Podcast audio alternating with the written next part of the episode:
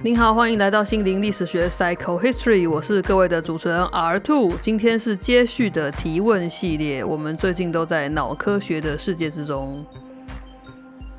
今天要讨论的呢，依然是情绪这个事情。那我们选用的书是丽莎巴瑞特博士《情绪跟你以为的不一样：科学证据揭露喜怒哀乐如何生成》（How Emotions Are Made: The Secret Life of the Brain） 这本书。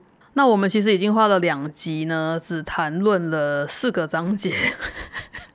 今天我们会从第五章开始，前面的内容呢，如果我们简单的带过去的话呢，会已经知道几个观念哦。第一个是情绪是制造生成出来的，它并不是一个被触发的东西，并不是说外在有什么触动了你的内在，然后你就有一连串的反应。其实不是的，它是一个制造出来的、建构出来的、生成出来的东西。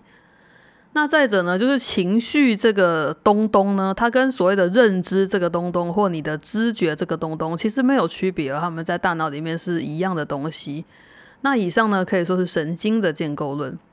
那在我们谈论这个情绪之前呢，可能呢要先谈论一下情感 （affect） affect 这个字。这个 affect 呢，可能跟我们平常讲的那个我对你很有情感的那个情感有点不一样。不过呢，情感并不是情绪，我们可能会有平静的 affect 或者是激动的 affect，但是这些呢全部加起来呢，就是我们身体预算一个简单的 total。那这些身体预算简单的 total 呢，会让大脑去决定要怎么样去调配这整个身体运作的比重跟机制。所以呢，有一个很重要的东西，就是一个内感啊。人类都会有一个对身体内部的内内感。那这个内感呢，其实是有一个网络的。那它会运作来生成出情绪的经验跟直觉。所以呢，如果你还没有听到前面两集的话呢，你可以回去从第二十七集 Episode Twenty Seven 开始听啊，就会是同一本书喽。那我们在上一回合呢，有预告过说第五章会说明几个观念，我们就先把它放在心上，因为其实我们这整集都是拿来证明这几个观念是对的。所以呢。首先，情绪是关于世界的建构，它并不是对世界的反应。可是这这就好像刚刚讲过，对不对？不过刚刚并没有说是针对什么。我们刚刚是说情绪是制造出来的，不是被触发的。这里是告诉你说，这个世界你所体验的世界是建构出来的，而它就是情绪，情绪是它的一部分。所以呢，你所经验到的世界的模样呢，是从大脑利用概念来赋予它全部的感觉的。所以情绪建构理论，简单来说就是呢。意义来自概念，而概念来自目标，还有话语字词。话语应该可以理解，言字边的两个字，字词是文字的字，词汇的词。好，所以就是 words。的意识，我们的大脑呢会利用概念去给所有的感觉附加上意义，所以呢，我所经验到的世界的所谓原本的模样，其实是我自己建构出来的。那我每次经验到我的情绪，或者是我知觉到别人的情绪的时候呢，其实就是我的大脑把当下我的内在跟我的外在的情境全部一起概念化之后产生的东西。好，那么概念是怎么来的呢？概念有一个很重要的观念是原型，原型是。原来的原形态的形，可以说是 prototype 那个字吗？用那个字来想象的话呢，原型究竟是什么意思？其实原型是一种集合的概念。所以呢，我们会把物体呀、事件啊，或者是行动的集合去归纳在一起，把它们群聚在一起，认为是类似同等的东西。比如说，我们讲一个字“鸟”，好了，当你想到鸟的时候，会想到什么呢？可能是翅膀吧，然后有羽毛。并且呢，通常可以飞。虽然不是所有的鸟都可以飞，比如说鸵鸟，对不对？可是如果你看到鸵鸟的话，你还是会把它归类为一种鸟吧，因为它有很大的翅膀，然后它全身都是羽毛。不过呢，我们知道说这个原型的符合就跟蜜蜂是不一样的。蜜蜂它的翅膀长得跟鸟的翅膀就差很多，而且呢，它身上也没有羽毛，所以蜜蜂它就不会在这个鸟的原型里面。那这件事情其实是我们从婴儿时期开始练习出来的，我们建立的某一。这种原型，然后排除了其他的东西，就是靠这些原型的特征。就情绪来说，其实也是一样的。人类会很容易去描述特定情绪，把它归类成某一种种类的话，它会有特征。比如说伤心的话，可能会皱眉啊、垂头丧气、闷闷不乐的，有一种失落的感觉。这些特征如果把它全部凑起来的话，它一定是悲伤吗？还是它其实只是疲惫呢？好，所以我们的悲伤有非常多的特征，通常可能符合了里面的两三种，我们就会认为现在这个人是悲悲伤的。而疲惫可能有另外一组特征，从中间的跟悲伤有那么一些重叠，可是他们彼此的特征还是有不一样的必要的条件。那么这些就是情绪的原型，情绪的原型呢，可能就是用某些方式去建构出来的。那我们回过头来讲概念好了，概念是怎么形成的呢？当我们讲说相似的东西被分为一组的时候，其实我们对它在找的东西是一种叫做目标的东西。比如说这几个东西都符合了某一个目标，它就会是同一类的东西。例如汽车、摩托车。直升机三个东西，虽然驾驶的方式很不一样，可是他们符合的目标是什么？就是可以把人载来载去。那同理可证，一个滑板，我们可能也会认为它跟汽车是同类的东西，叫做载具嘛，vehicles。这个目标本位的概念呢，是很有弹性的，所以呢，它可以让人一直去扩展或者是变形自己对概念的定义，然后去包容万象，把类似的可以被分类在一起的东西呢，继续含纳进来。所以说，汽车。它可以跟直升机还有滑板被我们一起视为是载具，但是汽车它身上呢，我们还可以给它非常多重的概念，比如说汽车可能也是一种地位的象征，或者是汽车可能可以拿来杀人，无论是你把某某人绑在里面丢到海里，还是说你开着它冲去撞别人，它就会变成一种武器。那如果它是一种地位象征的话，就是开了四个圈圈的车子呢，跟开了一个牛头的车子呢，可能在大家眼里是不同的阶级的人类。所以说，这个目标本位的概念是很重要的，它会形成我们情绪上面的概念跟原型。我们的生理改变呢，其实都是为了符合那个目标。比如说，我们把快乐这个概念放回来我们的身上，如果说快乐是我们的目标的话，那其实我们的身体会透过很多种实例。实际的案例去结合，表达出快乐的感觉。比如说，你看了电影，看完很满足，里面笑点很多，你觉得很快乐。跟你今天跟家人朋友们一起吃了一顿很好吃的晚餐的那个快乐，虽然它组成的实力不太一样，但是它都符合了快乐这个目标。那再者呢，我们就要回到这统计学习的能力，就是 baby 的大脑呢，它其实一直在进行统计学习这件事情。那其实我们也知道，其他动物也会嘛，像灵长类的。猩猩、猴子啊，或或者是我们的好朋友狗狗、猫猫啊，其实他们都会统计学习。所以说，狗狗、猫猫他们都可以回应改变，而且也可以预期改变。比如说，当你拿着牵绳的时候，狗狗就会自己冲去门口嘛；或者是说，你今天超晚回来的，它知道晚一点才能再出去了，所以它可以预期你晚一点才会拿牵绳再去找它。这些都是动物就可以做得到的。但是动物做不到什么呢？动物做不到的事情是真正的感知。别人的心理所建构出来的世界，也就是说，对人来说呢，这个世界传给我们的讯息，其实很多时候是住在我们身边的别人的心里面的。这个东西叫做心理相似性。这边我必须再继续跳进去解释一下话语字词的意义，它为什么是形成情绪概念、还有原型、还有我们的心智的非常重要的东西呢？其实 baby 们他在出生之后就可以感觉到愉悦或者感到苦恼，但是呢，跟情绪相关的真正的情绪这个东西，它有三四个月大的时候才会出现。那如果要像成人一样呢，对于情绪有一个目标性的集合起来的概念呢，就会更晚才出现。那他们在做什么呢？其实宝宝们出生之后就一直透过声音，还有他所感知到的东西进行相似性的连接，去找到那个统计起来的共通性的目标是什么。比如说有一个案例是这样的：如果我们给婴儿看不同的恐龙的图片，然后呢每出现一张图片，我们就说一个不存在的字“偷马”，只要出现恐龙的图片，就会听到一声“偷马”。那之后这个婴儿呢，如果我们给他更大一组图卡，里面有恐龙和不是恐龙的东西，或者是他没看过的恐龙的话呢，比如说放一些金鱼啊，还是小马啊什么的。听过偷马这个连接的婴儿呢，它其实可以形成一个简单的概念，它其实也可以区辨哪一些图片是偷马，哪一些不是。但是如果说我们今天这个实验的做法是在恐龙出现的时候给它一声哔哔，不是话语，是一段音频的声音的话呢，之后再给他看小马、金鱼跟其他恐龙的图片的时候，其实婴儿就不太能够分辨出恐龙的这个概念。所以说，我们大人说出来的话呢，可以让这些婴儿的大脑去聚焦，找到世界里面我们想要传给他、传达给他的讯息。那这个就是所谓的心理相似性，相似就是类似的那个相似。这样子的学习过程呢，就会让婴儿展开这个概念的形成，那里面就包含了情绪概念。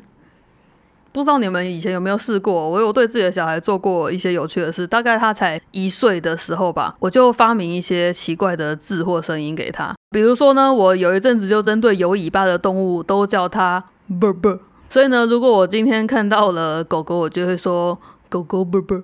然后袋鼠也是袋鼠啵啵，但是你知道大部分的动物都都有尾巴嘛，所以很少，比如说碰到什么无尾熊啊，或者是呃某一些它的玩具上面并没有把尾巴做出来，例如某某几只河马并没有尾巴，我可能就不会说出那个字。然后呢，从此呢，这个狗狗啵啵跟小马啵啵就代表是它有长长的尾巴的意思。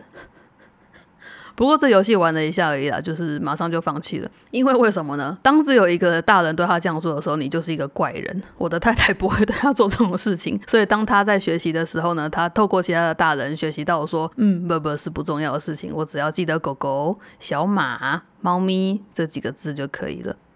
也就是说呢，心理的相似性可以让宝宝们在他的大脑中创造相似性，而你当你创造新的相似性的时候，你就可以产出新的事实、新的现实出来。更厉害的事情是，人类呢跟狗狗、猫猫不一样的事情是，我们可以把概念做出组合。比如说呢，有一个实验是这样子的，他们针对一些婴儿呢，把很多的玩具放在他眼前，然后拿去藏起来。一般的婴儿通常可以一时之间记住三个东西。藏在三个地方，但是呢，如果我们今天在藏东西之前呢，把所有的，比如说塑胶类的玩具叫做 Dex，然后把所有的毛茸茸的玩具叫做 Bicker，让他知道了 Dex 跟 Bicker 之后呢，我们再去把东西藏起来，婴儿可以记住的地点就会高达六个。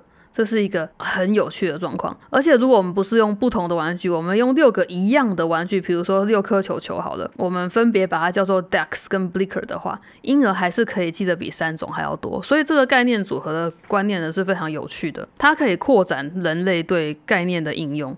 当我们知道概念呢，它其实来自于符合目标本位跟话语字词它们相结合所产生的这个东东之后呢，我们就可以知道一件事情是大脑是如何产生意义并且制造情绪的呢？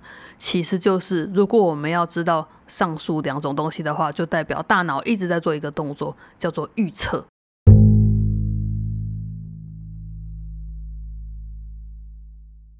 所以其实概念就是预测，在我们这个纷纷扰扰的世界，我们遇到那么多不同的情况，有好的人，有讨厌的人。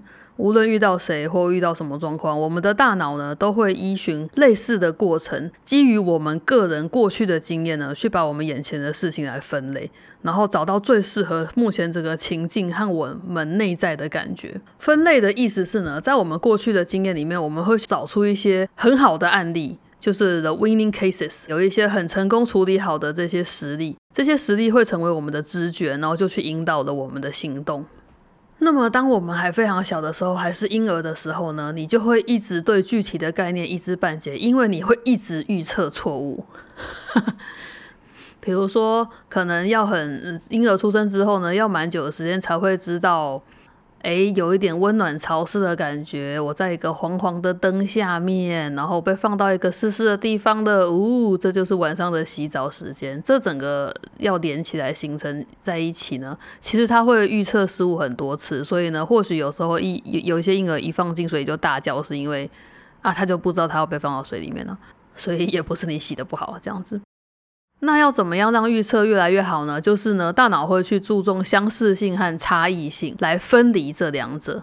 比如说这样子好了，你有没有看过小朋友认人？他们有时候很容易认错人，是因为他们的那个概念是比较松的。假设假设有留长直发、染成棕色、会带一点淡妆这样子的形象是一个概念的话呢，对于我家的。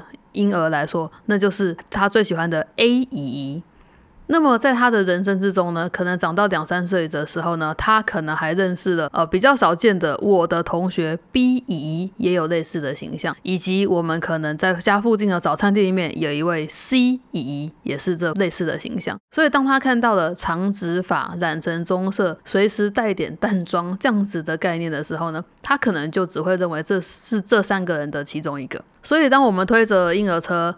在街上走的时候，有时候呢，他会指着很远的地方，指着一个路人就说：“咦咦，嘿咦。”这就是因为呢，他把那个陌生人归类到长直发、棕色、带点淡妆的这个范畴以内了。然后，当然，在他再大一点之后，衣着也会被考量进去。如果今天一样的状态，有人穿黑色皮衣，然后超短裙的话，就不会被叫 A 姨。但是如果他穿的一副比较优雅一点，然后可能是 one piece 的长裙，然后色泽很温暖的话呢，很有可能这个捷运上的路人呢，也会被我的小孩认为是 A 姨。那也就是说呢，其实这个小朋友的大脑进行了非常多。的预测，然后他要判定很多细节，对不对？然后这随着他越来越大，他可以收集并且是判断的细节就越来越多。那为了判断细节呢，大脑会把有感觉输入的总结呢解压缩出来，就是我们整个对世界的 perception 输入到我们大脑之后呢，又解压缩成更详细、更巨大的一整串的串接 cascade c a s c a d e。串接，串就是串烧的串，接是接起来的接喽。那这个串接从哪里开始呢？是从内感网络开始的。然后呢，它在大脑中建构了很多重的感觉之后呢，它会结束在我们的初期感觉区。这个呢，书上也附一张图，我就不仔细讲了，是一百四十一页的部分。但总而言之，那个初级感觉区呢，就是视觉、听觉、触觉、内感还有其余感觉的地方。好的，所以如果呢，今天我们的大脑预测了一整个串。接说明了这些从外界进来的感觉的输入呢，就会建构出跟那个人有关的一个感受到，比如说快乐的实力。例如，我的孩子很喜欢 A 姨，所以当他看到了。直头发染成棕色，化着淡妆，穿着比较优雅，颜色是暖色系的。这些外部输入的感觉输入呢，他就建构了有关于他跟这个人相处很快乐的实力。因此呢，我们的大脑并不是建构一个快乐的实力，然后就去经验它，而是建构了一大堆的预测，然后那几几百个、几千个、几万个预测里面都有它自己的串接，这一整群呢会形成一个概念。那这个概念呢，并不是我们可以解释快乐、去定义快乐的一切的描述，它只是说在类似的情境，如果有符合这些串接的概念的目标的话，我们就会。把它感觉成一种快乐的感觉，大脑呢一边在处理这个感觉输入的时候，还要去预测，那就变成说，好像不能所有的输入都被一视同仁认为很重要吧？所以呢，呃，我们的大脑会去判断说，现在我应该专注在哪一些资讯上面，哪一些我先不要看。那为了解决这件事情呢，就有一个网络叫做 Control Network。它这个命名有点不太好，变成控制网络，听起来很强制，但是其实它没有那么的掌控性那么强，那么全面或那么强制性。也就是说，如果你有听过一个比喻，就是说小婴儿他的注意力都是灯笼式的，他那个灯一打，嘣，整个环境呢他都看得见。但是呢，成年人的专注力是一种聚光灯式的。当我今天请你看到课本一百四十四页的时候，你就会翻到那页，并且只专注在那。那页上面，你并不会把桌面上的其他的东西也全部一起看进来。也就是说，成年人的专注力是一种聚光灯的形式，它已经删除掉了不确定性，它是经过控制的。那这个控制网络比较像一种优化器，它其实是去修补神经元之间的讯息流。那什么叫做修补讯息流呢？就是说我们会提高某一些神经元的激发率，然后再降低其他人的激发率。所以呢，这样子一高一低之下呢，有一些感觉输入移进或移出就会比较有效。那他这些人呢，就可以进入你的注意力聚光灯。其他那些激发率比较低的呢，你就没有在这个状况下面去注意到它。那控制网络可以干嘛呢？它是帮我们做选择的，就是说我们可以从不同的情绪概念之间去选择我们要经历哪一个情绪，也有可能呢把它判断成是情绪还是不是情绪。比如说我现在是很焦虑，还是我纯粹消化不良呢？这就是情绪跟非情绪的概念。但如果我们在不同的情绪概念之间思考呢，就可能是哎，我现在到底是超兴奋还是超恐惧呢？或者是在同一个情绪概念里面呢，我们可能会有不同的目标或行动的目标。比如说我现在很害怕，我应该是要逃跑还是战斗呢？然后再细致一点，当这个恐惧接下来的行动变成一个实力的时候，我就会想说：好，我选择逃跑。逃跑的时候，我应该尖叫吗？还是不要呢？好的，所以建构情绪的两大重点是什么？就是我们的内感网络和控制网络，他们是一起工作的。那大脑的秘密呢？就是其实大脑相互沟通的主要枢纽呢，全部几乎啦，他们这些枢纽都包含在这两个核心网络里面。所以如果有任何一个枢纽受伤，我们的大脑会有很大的麻烦，比如说 Parkinson's、Alzheimer、忧郁症、恐慌症、自闭症、呃 Dementia 失读症等等。甚至没有原因的慢性疼痛啊，或者是 schizophrenia 视觉失调整，都有可能就是某一些枢纽它出现了问题。我们的大脑呢，由那个网络和控制网络来控制我们每一天的决定。那这个决定呢，就是受了我们身体的预算所改变的。大脑的身体预算编列呢，就是最主要的枢纽。而这个身体预算编列的方式呢，有非常庞大的连接，它可以。向身体推波很多的预测，去改变我们的所见所听所闻。也就是说，这些预算编列的调整，就会让我们的知觉还有行动改变了。结论是什么呢？结论就是我们其实所有的行动、所有的决定，都是被 affect 这个已经染色过的滤镜看出去的世界了。所以，人其实没有任何的决定能够脱离情感。那么情绪根据情境呢，可以解释我们内在的内改的改变和相应的情感的感受。接下来呢，他们就会制造意义了。所以，其实我们每天都创造出新的现实，并生活在里面，只是我们大多数都没有意识到自己正在这样做而已。那么接下来呢，我们第六章结束了，进到第七章之前呢，我可以稍微预告一下第七章要说什么呢？第七章要说，因此根据我们刚刚的推论，结论就是情绪是真的，情绪是一种现实。